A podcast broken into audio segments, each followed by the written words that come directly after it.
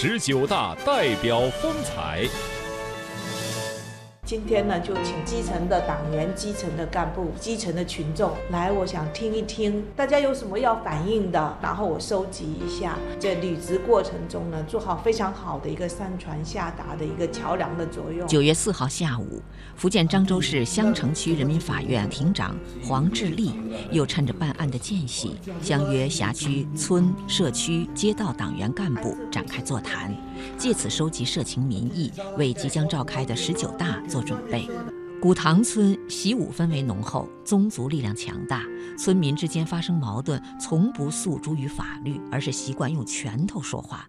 二零一零年左右，在一次民俗活动当中，几名村民在舞狮的时候发生肢体冲突，导致一人受伤住院，进而引发柯蔡两大姓氏大规模的宗族冲突。黄志立得知此事后，主动介入调解，却遭到了村民们的排斥。我多次到老人会、到国术馆去，就跟他们聊，特别是跟中青长者了解他们这两个大姓氏之间的旧怨是什么。从此，黄志立的名字在村里不胫而走。